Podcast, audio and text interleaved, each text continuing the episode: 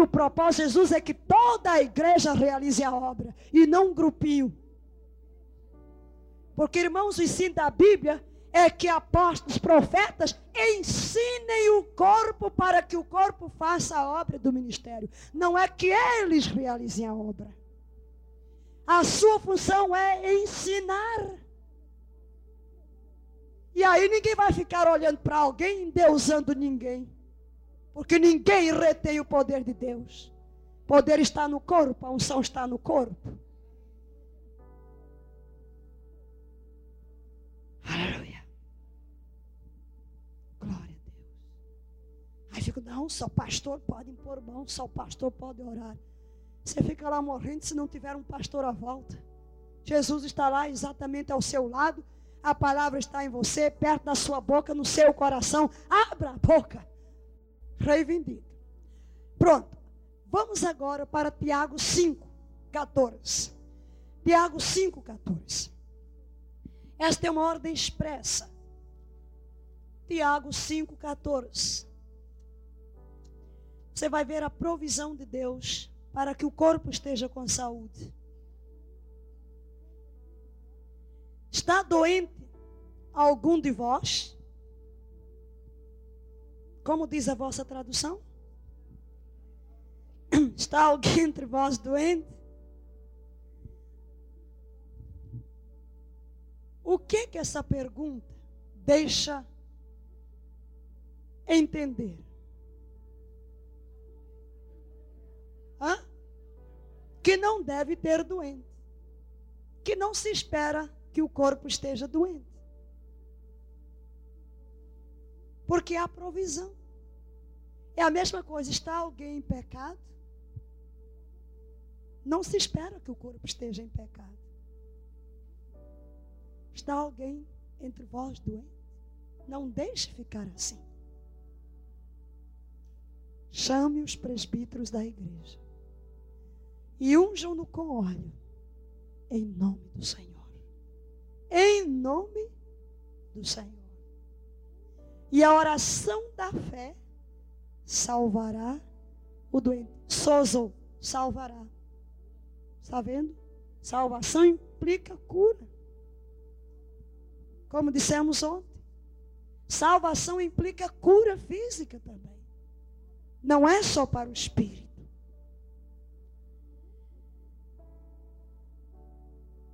E se houver cometido pecados, serão perdoados. Confessai, portanto, os vossos pecados uns aos outros, e orai uns pelos outros, para serdes curados. A súplica de um justo pode muito na sua atuação, diz esta tradução.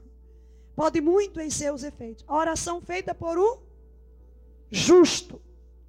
Está alguém na sua casa doente? Ah, deixa-me procurar um justo para orar pelo meu filho.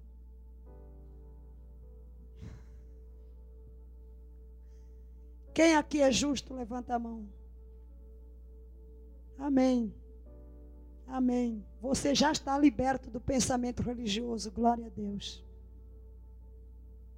Ele nos fez justos. Você pode pôr esse nome aí, o seu nome. Eu sou esse justo. A minha oração pode muito em seus efeitos. E notem que depois Tiago apresenta. Elias era homem sujeito às mesmas paixões que nós. Você pensa que Elias era perfeito? Eita, mas era um grande homem de Deus. Era. Era um grande homem de Deus. Deus estava com ele, estava. Pediu que Deus mandasse fogo do céu, Deus mandou. Mas na hora que sabe que Jezabel quer matá-lo, pernas, para que te quero? Foi embora. Uh! Fugindo de uma mulher. O homem que pediu fogo do céu e matou todos os profetas de Baal, fugiu de Jezabel. Até esqueceu-se da aliança. Quem luta contra ti, luta contra mim. E chega debaixo de uma árvore, entra em depressão. Em depressão. quero morrer. Mata-me, Senhor, não vale a pena viver. Eu não sou melhor do que os meus pais. Eu quero morrer. Mentira. Você queria morrer porque não ficou lá. Jezabel matava num instantinho.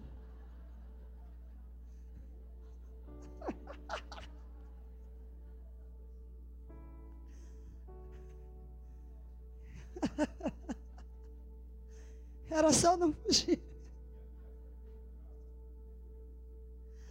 Exato. Por isso Tiago está dizendo, ele era sujeito às mesmas fraquezas. Mas orou e não choveu. Foi em João Pessoa. Uma noite eu cheguei. Depois do culto, ia deitando. E ouvi uma vozinha mansa. Certamente morrerás. Aí eu abri a boca e disse: Não, certamente não morrerás. O número dos teus dias eu cumprirei. Falei aquilo e fiquei estranhando. Que é isso? Dormi. Quando acordei, abri casualmente a Bíblia. Lá na experiência de Elias. Aí diz assim: Tão certo como vive o Senhor, nada acontecerá sem a minha palavra. Eu disse, eita. Aí fico aqui pensando, aquilo que o profeta disse, é isso que vai acontecer. Eu estou pensando nisso, é a minha moedinha ao telefone. Conta a história de um rapaz que tinha sido acidentado, estava em estado de coma no hospital. E o pai andava à minha procura para que eu orasse pelo filho. Na mesma hora o Espírito me comunicou. Aí está o decreto de ontem à noite que você mudou.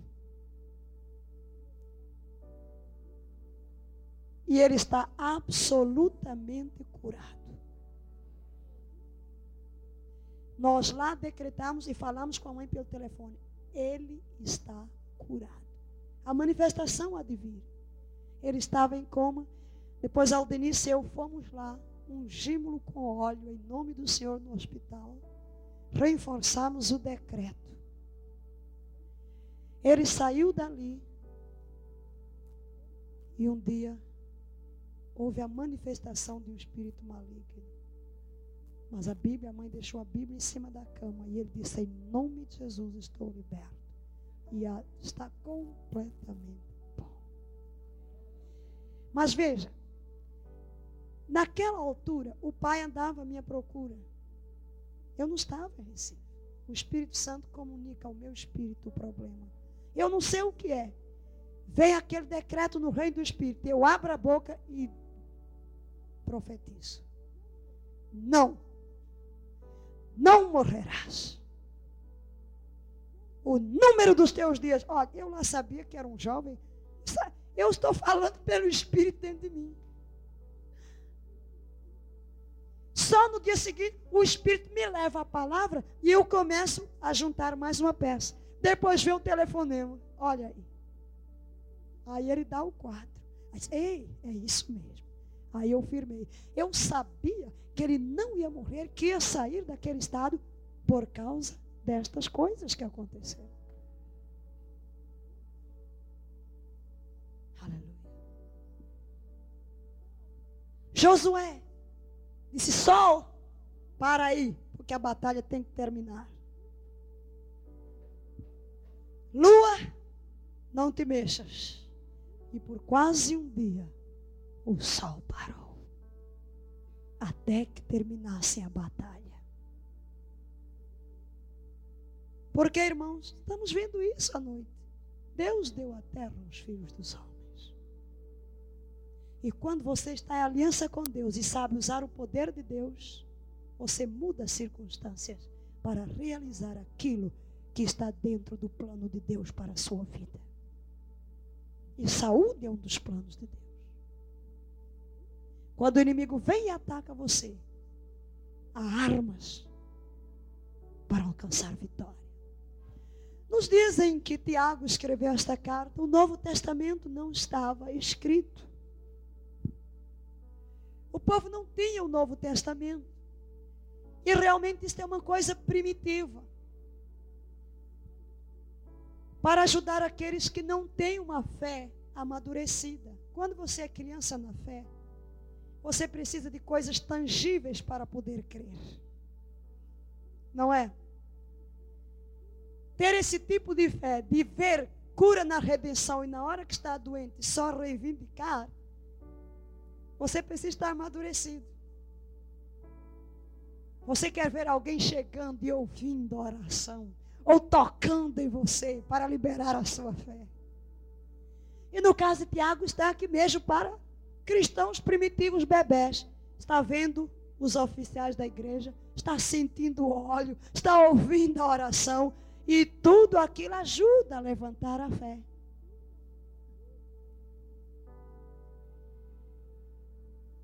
Mas o que vai sarar é a oração da fé. O nome do Senhor. Os discípulos ungiam com óleo. Em Marcos 6, 13, nós vemos que eles saíram numa comissão mandados por Jesus. E o relatório é que curaram muitos enfermos ungindo-os com óleo. Nós depreendemos pelo texto que Jesus ungia com óleo também. Embora não se diga, se ele manda os discípulos irem fazer o que ele fez e o relatório diz que eles ungiam, nós chegamos à conclusão de que Jesus fazia a mesma coisa. Nós iremos verificar quando começarmos os diversos métodos de cura Nós entraremos em detalhes sobre isso e daremos alguma palavra. Agora, a sexta razão, porque devemos esperar curas, é por causa da sua promessa. Diga, por causa de suas maravilhosas promessas, cujo cumprimento depende do exercício da nossa própria fé. Vou repetir por causa das suas maravilhosas promessas, cujo cumprimento depende do exercício da nossa própria fé. Promessa. Deus prometeu, eu creio.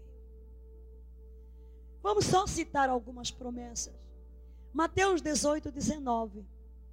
Se dois dentre vós concordarem sobre alguma coisa que pedirem, ser-lhes-á concedida. Você acha que Deus mente? Se eu entro em concordância com alguém sobre alguma coisa cuja vontade de Deus é conhecida, eu vou esperar que aconteça o que eu pedi. Agora note, o cumprimento da promessa tem condição é a sua fé. É a sua fé. Falaremos sobre isso. Jesus curou a todos, você diz, a todo que creu. Jesus curou a todo aquele que veio a ele em fé. Mas ele esteve em Nazaré e Marcos 6 diz que ali não pôde Ali Jesus não pôde realizar nenhum milagre. Está escrito lá em Marcos 6. Jesus não pôde. Não é que não quisesse. Aí diz: e admirou-se da incredulidade deles. O poder não estava ali, estava, mas a incredulidade bloqueia o fluir do poder de Deus. Porque a fé é licença para Deus operar a nosso favor.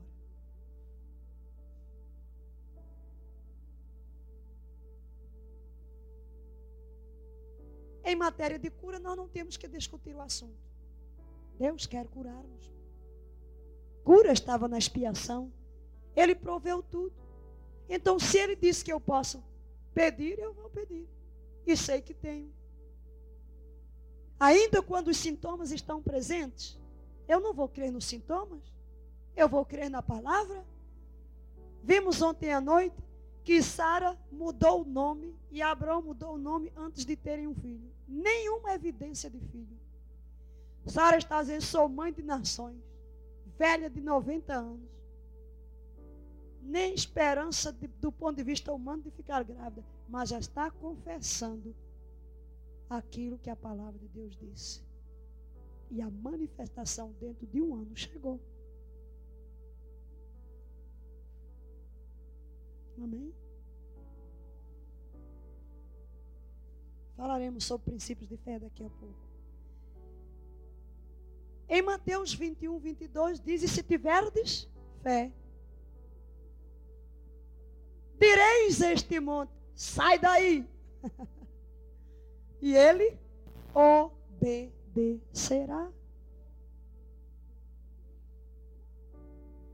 Se tiver diz, sai. E ele sai. Eu tenho visto todo tipo de opressão sair debaixo de um comando. Mas eu sei. Eu sei que vai acontecer.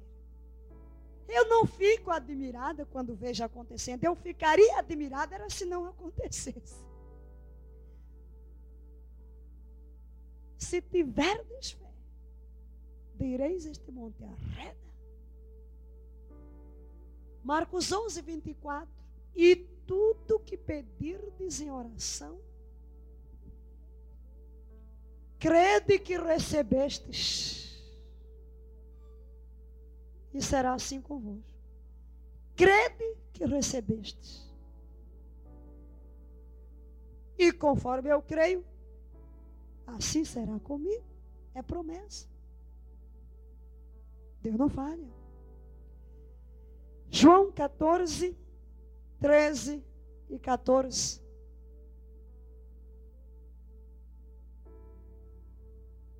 O que é que diz? E tudo quanto pedirdes em meu nome. Esse verbo pedir aí no original é bem mais forte. E tudo que exigires no meu nome. No capítulo 16 está falando de pedido a Deus. No capítulo 14 está relacionado com as obras, começando no versículo 12. Aquele que crê fará também as obras que eu faço, e outras maiores fará, porque eu vou para meu Pai, e tudo que exigires em meu nome.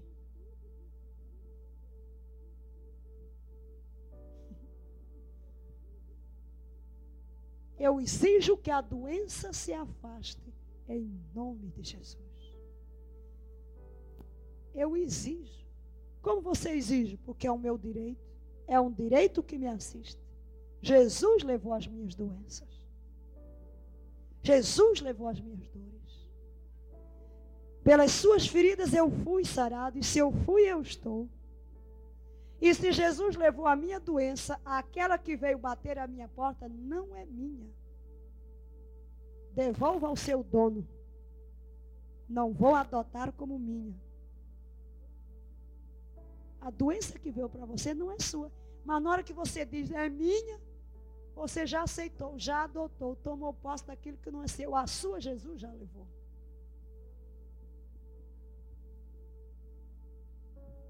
Amém? E você tem direito de reivindicar. Você tem direito de expulsar aquilo que não pertence à sua casa. Aleluia. Não diz? Levou sobre si as minhas. Onde estão minhas doenças? As minhas, as minhas. Sobre Jesus. Que direito é que doença nenhuma tem de vir aqui me perturbar? Nenhuma.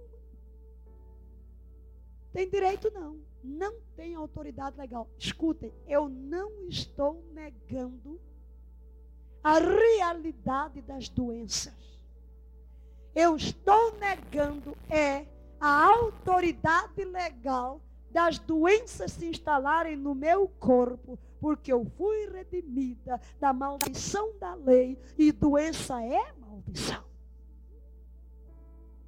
Jesus levou sobre si as minhas doenças e as minhas dores. Eu estou muito grata por isso. E se vier outra dor de outra fonte, eu não vou aceitar. E nem creio que Jesus tenha sofrido tanto por mim e agora pega o objeto do seu sofrimento e vai jogar de volta sobre mim. Então não houve redenção.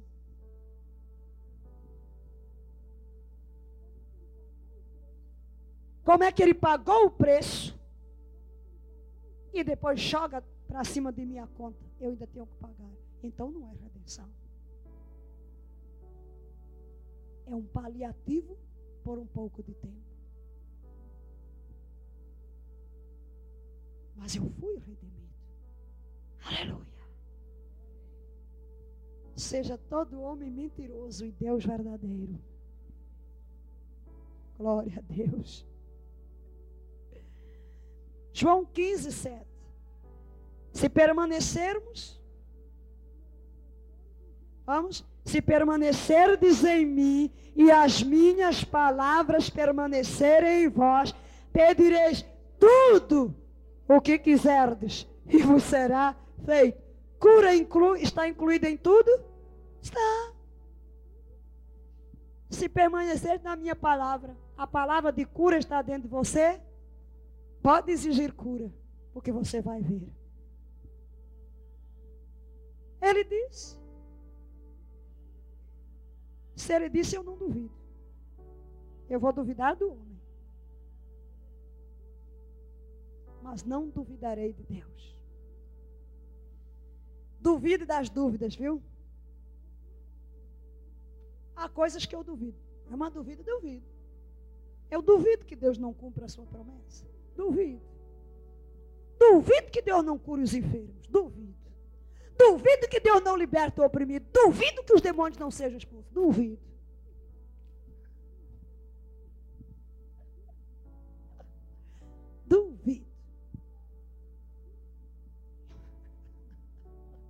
Disso eu duvido. Mas da palavra de Deus não. Falamos aqui sobre a pergunta e a morte. Notem, nunca vá além do que a Bíblia prometeu. Porque Deus só está preso à sua palavra. Deus não disse que você não vai morrer. Prometeu isso? Não. O que ele prometeu é que eu cumprirei o número dos teus dias e que tirarei do meio de ti todas as enfermidades. Você chega ao fim do número dos seus dias. Vamos ver algumas passagens interessantes. Salmo 90 e 10 diz: Saciar-te-ei com longevidade. O que é longevidade? Longa vida. E mostrar-te-ei a minha salvação. Por que, é que você não quer morrer novo? Porque você sabe que não chegou o fim dos seus dias. Olhem para a natureza. Tudo nasce, cresce, envelhece e morre. Olhe para os animais. Os animais são comidos de tudo quanto é essa sorte de doenças de que os homens são. O que é que isso revela? Que Satanás odeia o homem mais do que tudo que está aqui na terra. Há maldição, mas a maldição maior cai sobre o homem. Mas o animal nasce, cresce. Eu me lembro lá na minha casa, quando eu era criança, tinha uma cadela. Um dia ela morreu. E a minha mãe disse: ela morreu de velha. E eu nunca esqueci aquilo. Acho que tinha 14 ou 15 anos. Viveu muitos anos. O corpo foi naturalmente se desgastando e morreu, sem nenhuma doença. Esse também é o propósito de Deus para nós. Há um período de tempo que é chamado o número dos nossos dias. O propósito de Deus para a sua igreja é que vivamos livres de doença. Chegando ao fim do número dos dias, o que vamos fazer? Transferir a residência. É só isso. Vamos deixar esta casa, porque já não está boa, né? Já está velha demais, não presta. Vamos receber uma outra partimos. É só isso, irmão. Você sai dessa carne, deixa aqui a casa velha e vai embora. E deixa também de operar neste planeta. Por isso é importante que você esteja aqui. para operar neste planeta. Deus precisa de você hoje é aqui. Para através de você ser o canal de cura, de salvação, de libertação, de bênção, de paz. O Salmo 102, 4, 24, Salmo 102, 24. Eu fiz um comentário errado, deixa-me corrigir. Citei o Salmo 90. O Salmo 91 é que diz: O número dos teus dias eu cumprirei. O Salmo 90 é que a duração da nossa vida é de 70 ou 80. 90, 10. Agora abra no cento, 102. 90, certo, certo. Ok. Salmo 102. Salmo 102. Versículo 24. Eu clamo, Deus meu, não me leves na metade dos meus dias. Ainda estou na metade.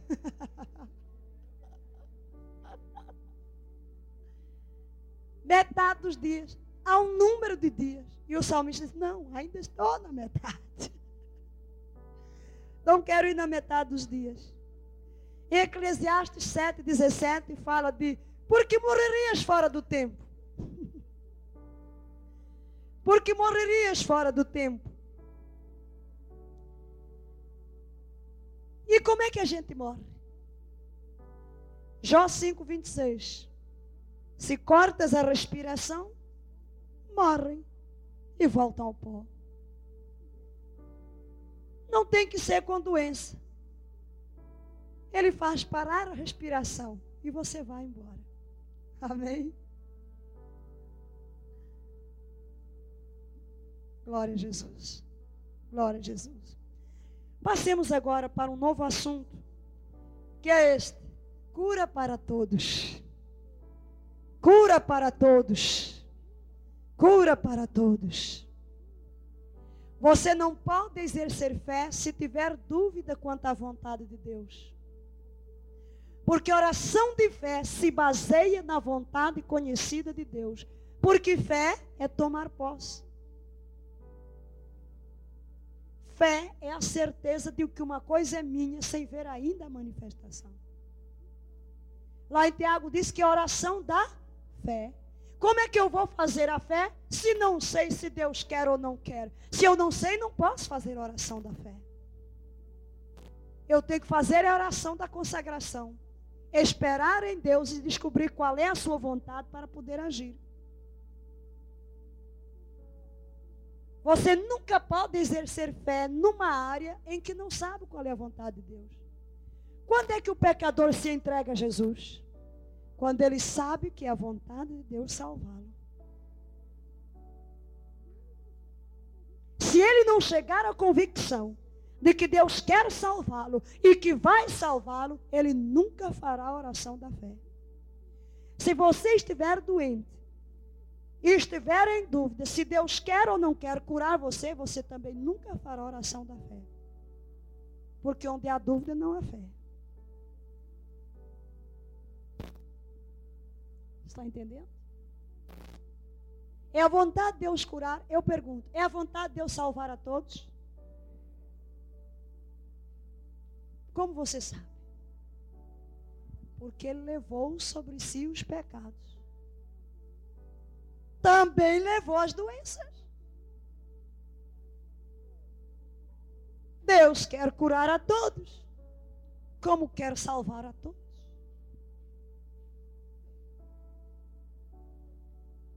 Se levou os meus pecados, levou as minhas doenças. Para que levou os pecados? Para me salvar. Para que levou as minhas doenças? Para me curar. Como a Bíblia é simples.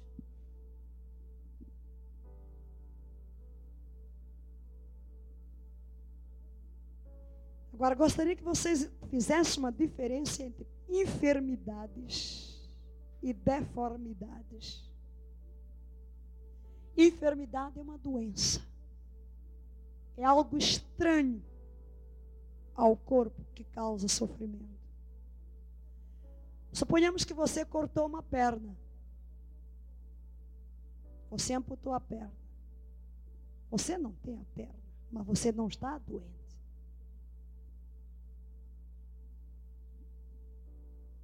Está entendendo? Isso aí não é cura. Isso seria um milagre criador.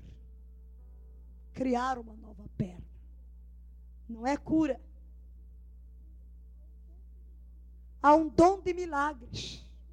A manifestação de milagres que depende de uma manifestação soberana e sobrenatural do Espírito Santo.